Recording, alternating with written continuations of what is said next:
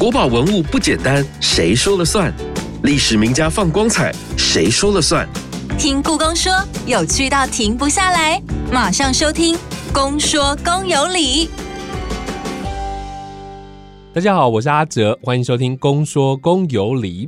根据《文化资产保存法》，所有故宫典藏的文物都属于古物，因为这些文物都是各时代各族群的人创作出来具有文化意义的艺术作品，并且依照它们的珍贵稀有的价值，会区分为国宝、重要古物和一般古物三种等级。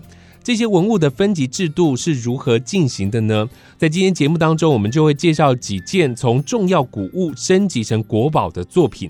今天我们邀请到的是故宫书画文献处何延全处长，来和我们说明故宫书画文物迈向国宝之路的秘辛。欢迎处长，你好，主持人好，各位听众大家好。在过去许多故宫的展览中都有出现国宝展件，同时故宫还有规划国宝聚焦展览，每一季会挑选一件书画国宝展出。想请教处长，我们可以知道目前故宫典藏当中书画类的国宝文物大约有多少件吗？好，就是到目前已经被文化部审定公告的国宝，大概四百五十件左右。这个是会逐年增加的吗？对，那经过这一次的十月份的特展，大概又会再增加。是故宫藏有的国宝级文物的数量，应该是位居全国之冠的。那关于书画分级的概念。可以追溯到康熙年间，当时由内府所编撰的《石渠宝笈》，它所收录的书画上面都有分类啊，有写上等或者是次等等等的字样。但是当时应该都是乾隆皇帝说了算，他说上等就是上等，次等就是次等。那我们把时空拉回到现代，现在的分级应该没有那么简单分类哦，是不是？请教处长，可以跟我们来说一下，目前台湾是用什么样的方法来分级古物？台湾的古物它分级到底有哪些要点呢？对，其实这个文物的分级没有这么简单，就是通常是要经过一段时间的研究。嗯，你对这个文物本身就是有一定的了解，知道它在这个文物上的等级之后，我们才会提报给那文化部。对，那文化部当然就会在我们我们院内自己会先经过一个初审嘛，提报这个升级的理由。嗯，就是你要提报的理由，那文化部就会派那个。复审委员来复审，是对，那复审完了之后，还要提交到一个更大的会上面去追列，所以其实那个过程不是很短，还算蛮长的一段时间。所以那个过程，研究员是需要做简报的那种吗？还是说负责的评审他们必须要自己去研究，然后去看这些文物呢？通常因为比较详细的资料是由业务单位提报。哦，对，那审查委员因为来的也都是专家居多，嗯，除非有特别的问题，但是我们会列席，就是让他问说，他们他们如果有些问题，我们会解释一下，要不然一般他们就会针对我们提报的内容跟实物勘察，嗯，最后他们就会做出决议，说，哎，这个到底能不能成为国宝，是，或者是要再打回去，或是要降级之类的，他们也会做出做一些决定。是，其实就像我开场所说的，文物升级它是有法条依据的，有一些条件，例如能够表现传统族群地方的风俗，或者是有传说、信仰等等重要的特色。那也有是文物能够反映当时政治、经济、社会、人文、艺术等等具有时代性的意义跟重要的特色。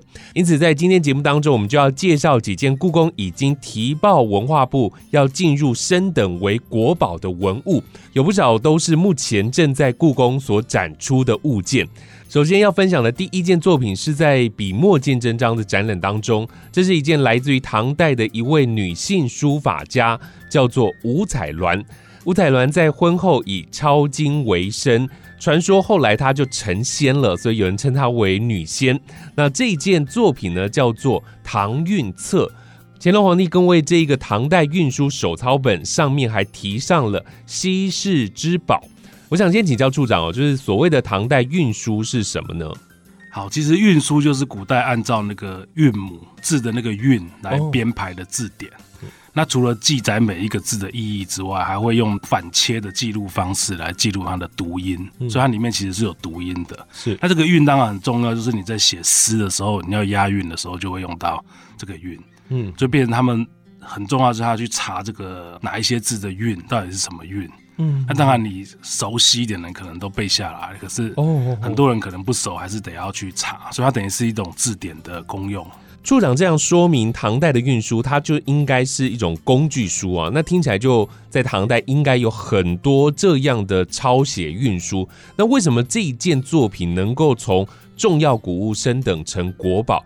应该是有它的独特性，对不对？好，其实刚刚你有提到这个五彩鸾这个女仙，当然这都是传说。嗯。这个唐韵目前留存下来，其实也有一定的数量，但是被冠名是五彩鸾的数量比较少。是，大概北京故宫还有一套，那我们这边还有一套，大概传世就是两本比较明确的，嗯，就是说被列为是五彩鸾写的。可是当然现在看起来，应该都是大概中晚唐的。书法家写的哦，被冠名的是被冠名的，因为它是不是出现在这个宣和画谱里面？对，就是宣和画谱记载的。嗯，我们这一册跟那个北京故宫两册都是宣和画谱里面有记载。嗯哼，我们在这个作品当中啊，可以看到它的书体哦，它是小楷书体，同时也兼具了唐代以及他个人的风格。那另外，据说这一册唐韵的装裱形式是非常特别的。我们现在这一册虽然已经被装成那个册页，可是它原来是。所谓的龙鳞装，一片一片的那种鱼鳞的，对，它就是一个像手卷一样，然后一页一页服贴在上面，所以打开来的时候很像鳞片这样一整片的，嗯，因为是书的形式嘛，它不是做成册页的形式，它做成一页接着一页这样子贴。对，其实你在网络上打龙鳞装，现在已经复原蛮多的龙鳞装，你可以看到那种装裱的样式。嗯，这些装裱通常破损到一个。程度的时候就会被改装成另外一种形式哦。对从它那个侧页的边边角角可以去复原，说他以前应该是在那个地方被贴过，嗯，所以应该原来是龙鳞装的。那我有个同事，其实之前在。展览的时候有复原那个我们这一件的那个龙鳞装的形式哦，有点像我们现在报账的时候铺贴收据一样，一张一张。我知道，就是这样一层一层一层一层上去。所以它的材质是什么？它的材质一样是纸，但因为它要方便卷起来嘛，嗯，卷成一卷。其实古代的那个手卷的收纳是比较容易收纳，因为它卷成一卷嘛，嗯，所以你可以一卷一卷的放，可以放很多。是，所以这一件作品，它不只是少有托名五彩鸾的唐代运输，更是传世仅存罕见的龙鳞装形制的手卷。那因此，它就要升级为国宝。好，我们如果回到分级理由，有一点就是具有特殊的历史文化，或者是艺术或科学价值，或者是历史流传已久，或者是史事像有渊源的。那这一件你有五彩鸾的故事，就非常的动听嘛，就是好像有一个故事。嗯哼，了解。那再来，处长要为我们介绍第二件作品呢，也是要列为国宝的，听众朋友也耳熟能详，宋代苏轼写的《前赤壁赋卷》。这是苏轼亲笔所写的文学名作，在他的跋语当中也透露出了他被贬到黄州的困境跟无奈。先请处长来分享一下《前赤壁赋卷》在历史书法上的地位，以及它对于后世文人的一些影响呢？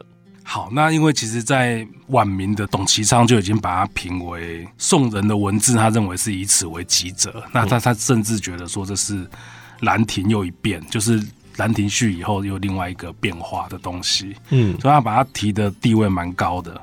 那当然这一件是苏东坡算比较少见的写的比较像楷书的作品，大部分其实都是写比较行书的。对对对，那楷书的规规矩矩的写的比较少。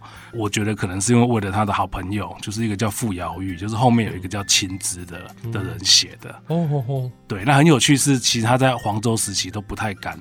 签名，那这一件是有签名的。显然，这个好朋友跟他非常的亲近，而且是不会出卖他的，因为他就是因为乌台诗案被陷害嘛。对，所以其实他在黄州时期，像我们另外一件更有名的那个寒食帖，嗯，寒食帖后面就没有签名。对，他就是在黄州都是不敢签名的，这样。对，那这件有签，所以这个其实第一个凸显出那个受书人的那个跟他的密切的关系。嗯哼哼，对。所以这个作品是不是在后世也有非常多的书法家或者是文人会去临摹或者是去撰写呢？有，我们自己故宫本身就好几本这个《赤壁赋》的临本。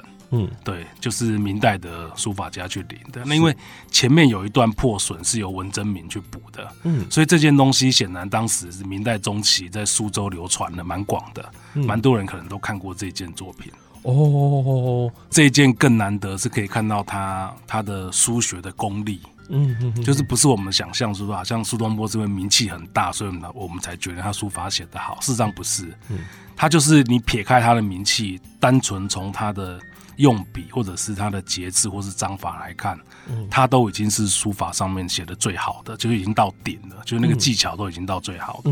对，了解这一件呢是苏东坡在中年时期他少见的行楷书的经典之作，上面还有他的签名，更是非常的难得。再来，同样也是介绍升等为国宝的书法作品，这是来自于元代的书法藏品。显于书所写的《透光古镜歌册》，这位书法家大家可能不是那么耳熟能详，是不是？请处长先介绍一下他，然后还有说明一下这件书法作品出众的地方。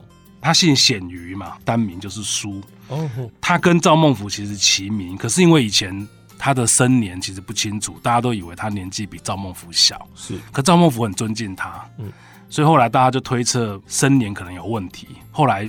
经过考证之后，发现他年纪比赵孟頫长，因为他是北方人，所以他写字就比较豪放一点，嗯，跟赵孟頫那种南方的那种比较秀丽的风格不一样，所以等于一南一北，对他们两个等于是。元代最重要的两大书法家是对，那这件东西很有趣，是他写一个叫《透光古镜歌》。那这个透光古镜呢，其实西方的科学家在十八世纪有发现这个东西，它是一个文物。对，我们的故宫其实有一个，就是在西新古建里面总共有五个透光古镜。嗯，那我们台北故宫目前有一面，是四面在北京。对，那这透光古古镜很有趣，就是。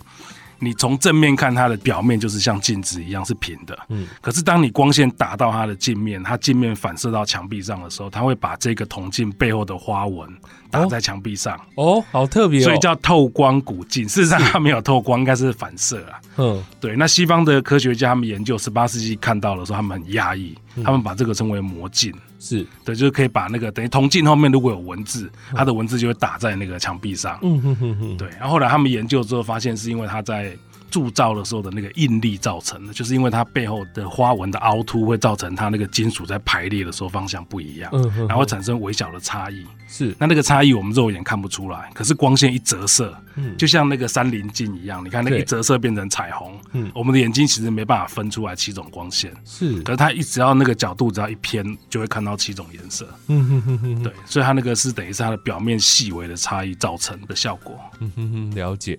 那为什么他要为透光古镜写歌呢？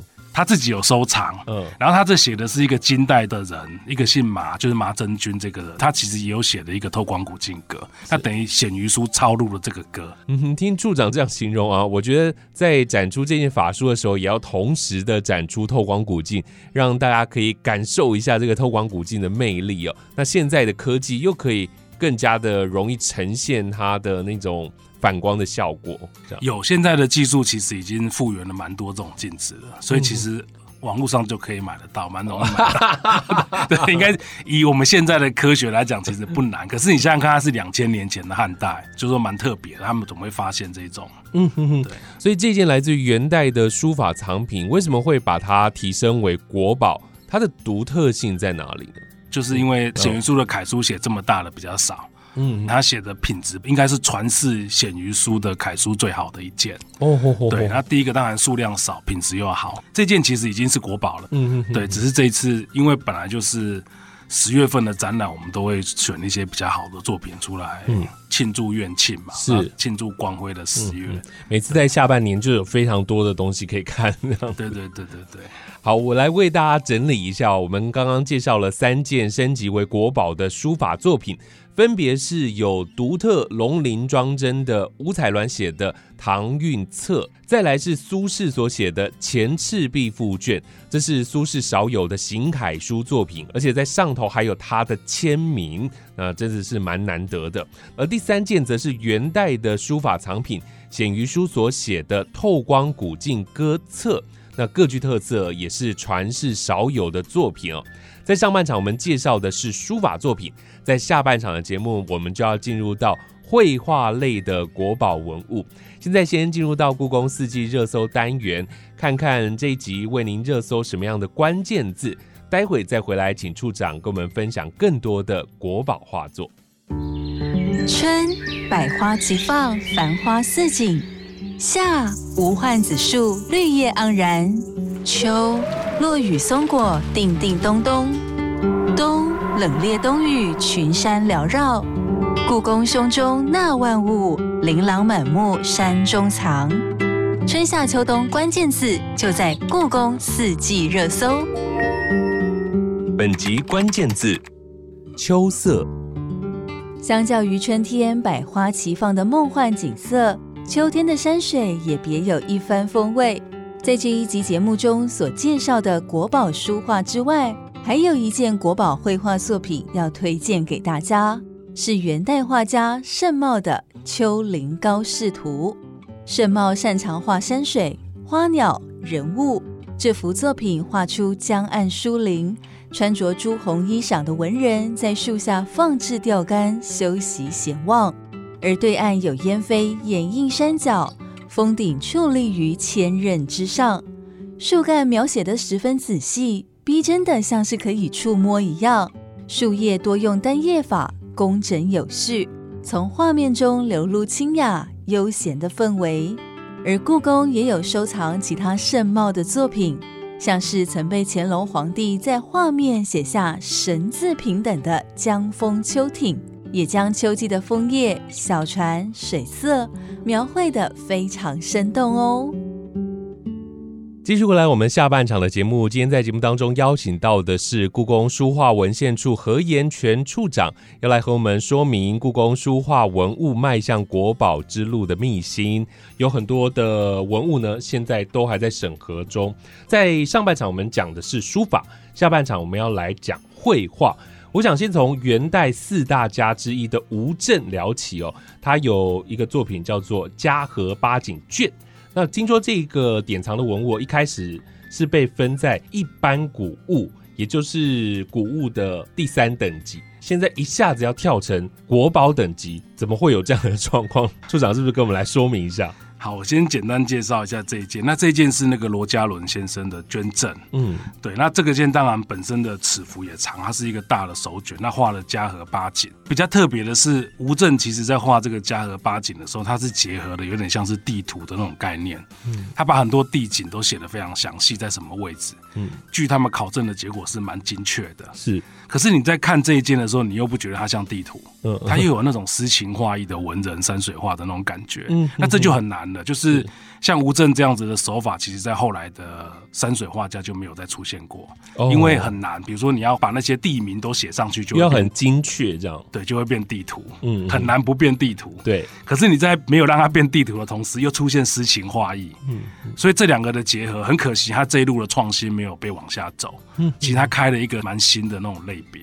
吴镇他的书画作品都是这样的风格，没有他吴镇最著名的就是他的渔夫图，他画那种退休的归隐的那种渔夫图。嗯哼哼，对，这个算是特例的一张。就是为什么他会画这个嘉禾八景，我觉得这都还要有待去研究，就是慢慢深入的研究它。是，所以在这次才从一般古物，然后把它升为国宝。对，它等于具有双重的特性。嗯哼，对，这是比较罕见的，就是研究地图的人可能忽略它。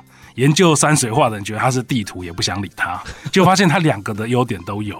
是，所以应该他是双赢才对，所以他应该比别人更厉害才是。我觉得是更厉害，而且他放上去就是一个很特别的作品，就是等于是根本没有类似的作品传世。是，而且据说吴镇他不单单只是画厉害而已，他其实书法也是蛮强的。啊，对对对，他的草书写的特别好。其实书画本来就同源了，就是能画画的，通常的字也都写的不会太差。嗯哼哼，吴镇存世的书法也大多都是搭配山水画的题画诗哦。也因为这样子，吴镇发展出了他很独特的风格，所以他的作品应该早就该升腾为国宝。对，因为他本来就是元四大家嘛，那是因为在台北故宫这些好的作品太多了。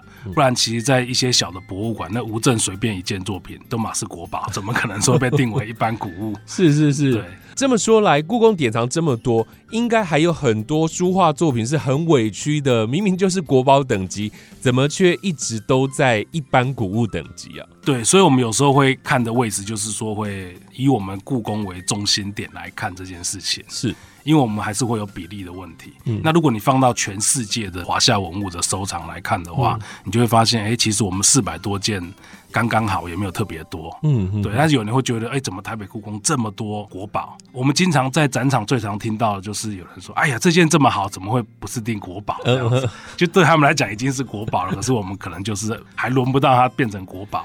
就是因为数量太多了，只能按照进度走，那就要委屈一些国宝，不管是书画类的文物还是器物类的文物，都要慢慢来啊。对，我觉得很有趣的，就是我们其实还有一个想法，就是说，其实我们应该，比如说把今年是二零二三年嘛，那二零二三年文化部一定是在二零二三年定了哪些国宝，嗯。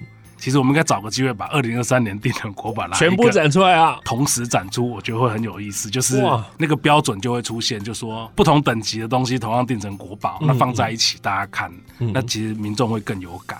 是那个可能要排队才进得进那个只有文化部才能办的展览吧。过去我们在展览当中啊，可以看到有不少来自于宋代的画作，这次升级为国宝的画作就有几件是来自于宋代的作品。譬如说《吉古名会册》当中的第九幅《礼堂大江浮玉》，是不是请老师为我们来介绍一下他们在艺术表现上的重点？这一件蛮特别，它是一个扇面，一个团扇哦。可是如果你仔细看呢，它虽然是团扇，可是却有很大的气势跟格局。你想想看，大江浮玉嘛，它其实是一个很宽阔的江面，上面有一个小岛。那那个小岛上面其实画的非常的繁复，里面有一些建筑物，什么都很繁复。就说，如果你把那张画整个放大看的时候，它那个格局跟气势不会很小，是蛮大的。嗯嗯，对，那表现出来的是有点像是李成、郭熙那一路的比较早期的风格。所以这张画的定年比较困难，就是我们只能确定它一定是宋画。那到底可以找到多早？所以也有人认为是可能是北宋或者是南宋之际的作品。是，那事实上不要说北宋，其实南宋的话都已经非常稀少了。对，所以定年一直都是很难的问题啊，很难，非常难，就是没办法定得非常的明确，大概都只能够推测一个大概，就是我们觉得他可能有李成、郭熙的风格，那就把它推早一点。那事实上，李成、郭熙的风格在南宋也有，所以你很难去确定说他到底是哪一个时段的，不太容易。好，那介绍完了宋代的作品之后，再来要请处长介绍的是明清时代的绘画作品。这些同样也是要升等成国宝的文物，他们都是以册页的形式来创作。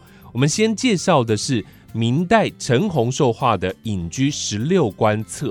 请处长为我们介绍一下这个作品的特色。陈洪寿绘画，它又是属于什么样的风格呢？我先简单介绍一下这一册东西哦。这册东西其实陈洪寿在画的时候已经入清了，已经在清朝了。就是他，他等于是晚明的画家，可是。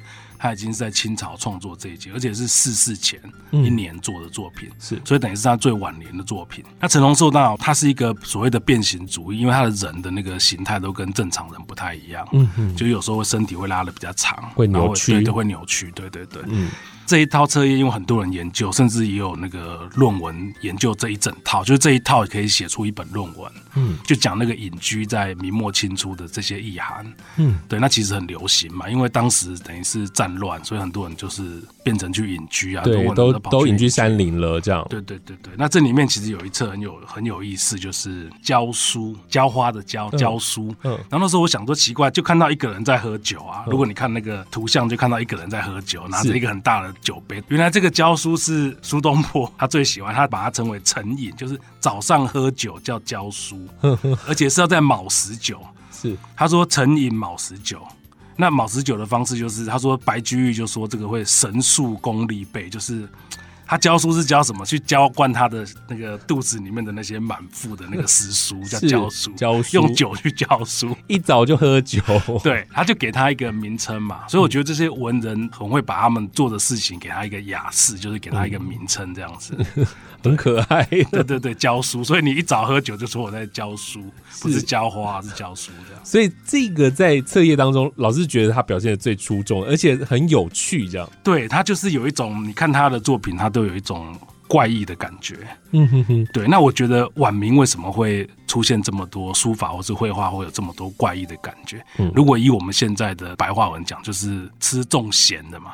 因为你想想看，它是一个战乱的时代，是可能你每天听到战争，听到哪边有死人，就跟我们现在新闻一样嘛。对，他没有来一个重咸的，你就觉得哎，这新闻好像没有什么新闻，所以你想说那边要跳几个人，那边要怎么样？嗯，你就会觉得哎，这个新闻好像有一点感觉这样。嗯，所以晚明会出现这么多变形，当然跟他的社会有关系。嗯，对，那变成画的很平稳的那一类的就被忽略了。是这么说，陈洪寿他就是算出奇招了。可以看得出，在明清皇权交接的时期，那个政局动荡不安的时候，他的情绪如何，把它投射到了他的作品当中。我觉得特别容易，也就在战乱的时候，是一定的。对你那种太平稳的东西，其实不太容易流行，所以他就成功了，很有自己的特色。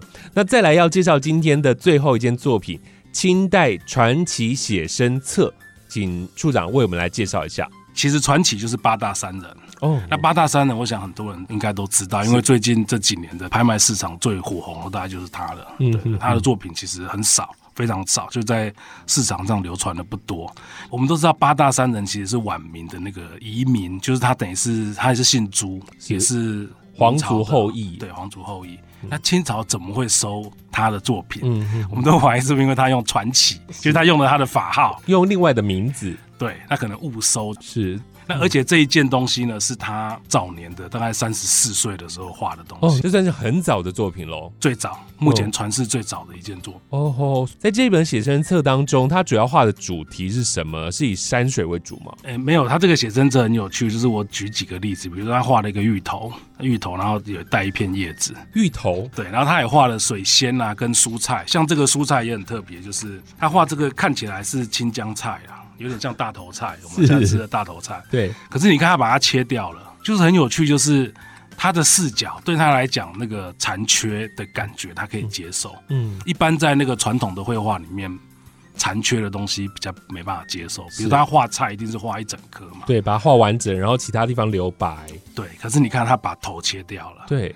对，那很多人当然就会把这个引申到他的身世嘛，就是他的家国破灭了嘛，所以他对他来讲很多东西都是残缺不全的。那这样解释当然不会有错，是，当然这是一种解读的方式。嗯哼哼，对，那我觉得当然会对他有影响，就是你想想看，一个就是你的已经国破家亡了，当当然你看事情的角度会变，绝对会变。所以在这个写生册里面，他的风格都是这样子切头切尾的，蛮多的，切的蛮多的。像这个水仙也是被切掉，就是被切掉。他应该不是在分家产的时候被切掉的那种书画吧？不是，因为你看他的那个角度，就是它还有外面伸进来的叶子，就是嗯，就有点像我们现在的出版品的那个出血，嗯，有没有？就是它伸出去了。对，事实上，如果你要讲，它就很现代啊。嗯，它的设计手法就非常的现代，是，所以为什么八大山人的东西在现代会这么流行？嗯，因为很多年轻的创作者，他一看到这个说，哎，这跟我的观念很像，怎么会是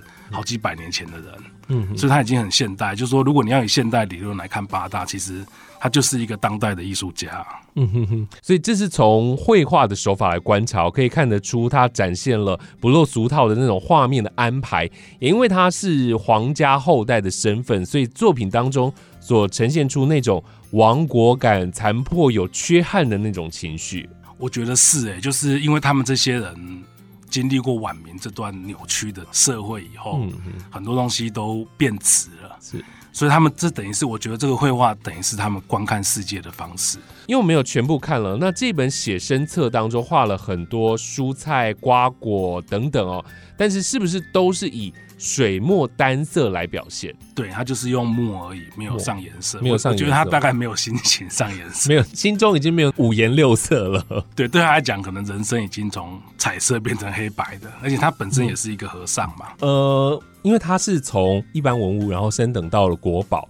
那像这样子的册页啊，评审委员就要一页一页的去看，就是每一页的图片是不一样的，它所以它每一个都要去审核。这一件好像原来就是国宝了，只是一直没有定成国宝。对，那这次把它拿出来定，什么意思？叫做原来没有定，然后后来定。我们原来其实英英印文化部其实我们有送了一个暂行分级，就是我们根据我们的经验，把故宫的文物很快速的、简单的分级。是，那这些慢慢要一一认证嘛。去追认到底这样可不可以？那当然有一些被拉下，有些升上去。像我们这次就升了一些上去。是对，那这个原来就是暂定国宝，那这次还是要升国宝。终于可以升国宝，对对对，终于可以得到名分。好，我来整理一下下半场我们所介绍的几件国宝绘画的作品。